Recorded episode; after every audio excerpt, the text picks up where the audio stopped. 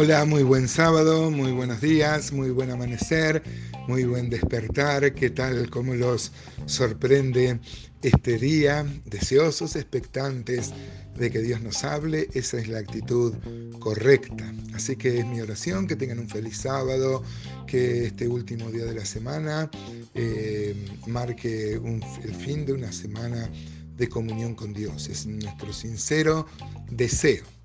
Estamos viendo el libro de Habacuc en el capítulo 2, el versículo 6 al 8, vamos a tratar de ver hoy. Comienzan acá cinco ayes que va a describir el, profeta, los ayes, o como recurso literario se llaman ekfonesis. Habla de un lamento, de un lamento que el profeta se va a hacer, eh, pero acá lo pone como irónicamente él va a hablar de, la, de esta disciplina que va a establecer Dios sobre los que van a invadir a Jerusalén y sobre los que eh, van a llevar cautivos a los judíos, luego ellos también van a sufrir mm, eh, como pasó verdaderamente, los babilonios van a conquistar a todos los judíos, van a destruir Jerusalén, claro que sí, por el pecado, pero luego Dios va a disciplinar también a los babilonios y ellos también van a ser eh, conquistados por los persas, así tiene que pasar para que luego los persas van a ser más condescendientes con los israelíes y les van a dejar que bajo el mando de un hombre como Zorobabel, un hombre que va a ser fiel al imperio persa, y, pero va a ser tributario, pero les va a dejar que vuelvan y reconstruyan Jerusalén, reconstruyan el templo tiempos gloriosos, basta leer Esdras capítulo 3 o Nehemías, ¿no es cierto?, de cómo este, había gran alegría, tiempos de mucha lucha también, eh, dice la Biblia que con, una mano van a tener la cuchara y van a levantar el muro en tiempos de Nehemías y con la otra van a luchar contra los enemigos, porque los enemigos no van a querer que se levante de nuevo la ciudad de Jerusalén. Así que esa disciplina va a ser parte del plan de Dios, Dios primero va a disciplinar los judíos con los babilonios, pero luego va a disciplinar a los babilonios con los persas. Así que acá aparecen cinco ayes, cinco lamentos que va a tener Habacuc, eh, lamentándose él por, por cómo son los, los, países paganos, los, los, los, imperios que rodean a Israel y que no tienen por Dios al Dios de Israel, pero se va a hacer un lamento irónico, claro, porque va a, a lamentarse eh, de, irónicamente de cómo es su condición pecaminosa.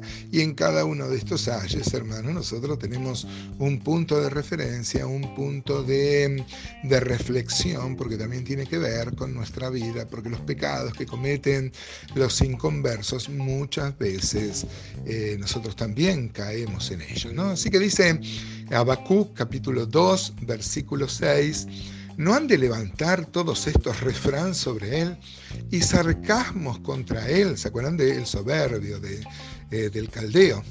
Y dirán, ay del que multiplicó lo que no era suyo ¿Hasta cuándo había de acumular sobre sí prenda tras prenda?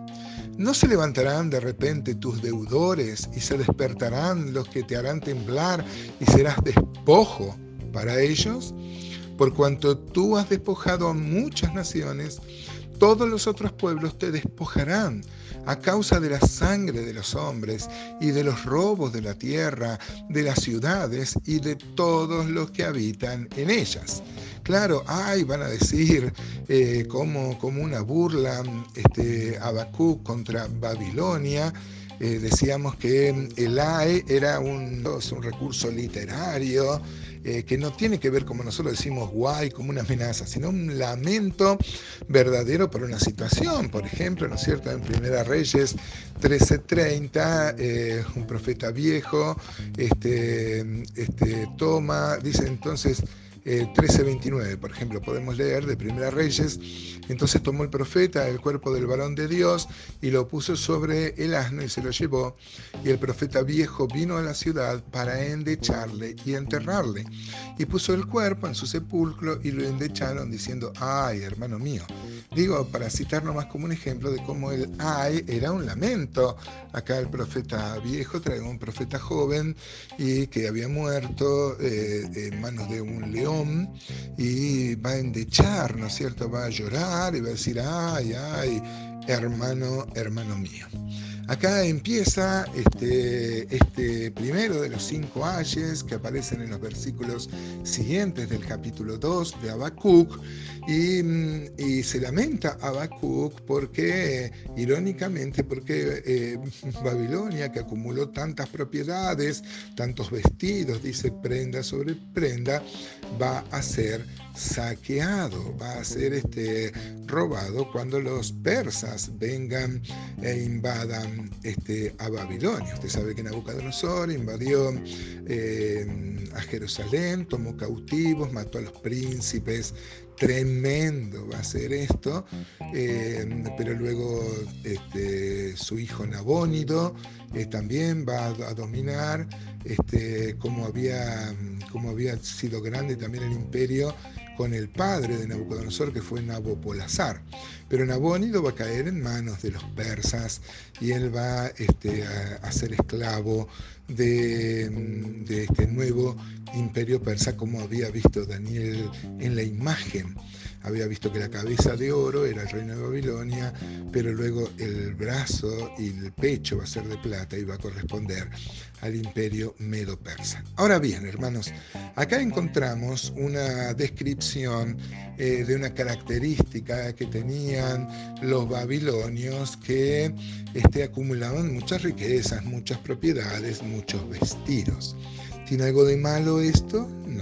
Pero acá en las características de, eh, de los babilonias eran por su conquista, porque ellos acumulaban eh, sus propiedades, sus reinos, se hacían grandes y poderosos, pero a costa de la conquista, del asesinato de otros. ¿no?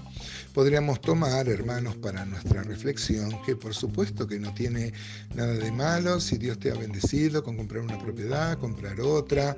Lo malo sería que eso se compre con dinero mal habido o con la explotación de los, de los, de los, de, los obreros, por ejemplo, ¿no?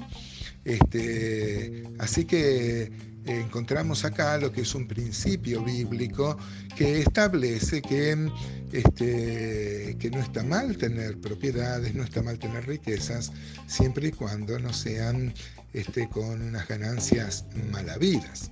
Por eso el principio general de la escritura es que no, no acumular dinero, este, no amar al dinero.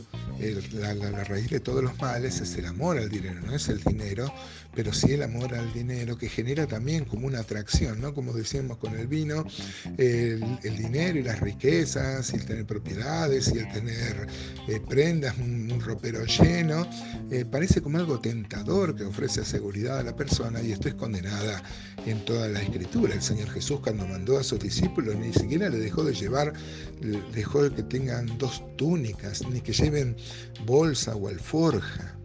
Así que esto debe hacernos pensar, hermanos, cuál es nuestra relación con el dinero, con las posesiones.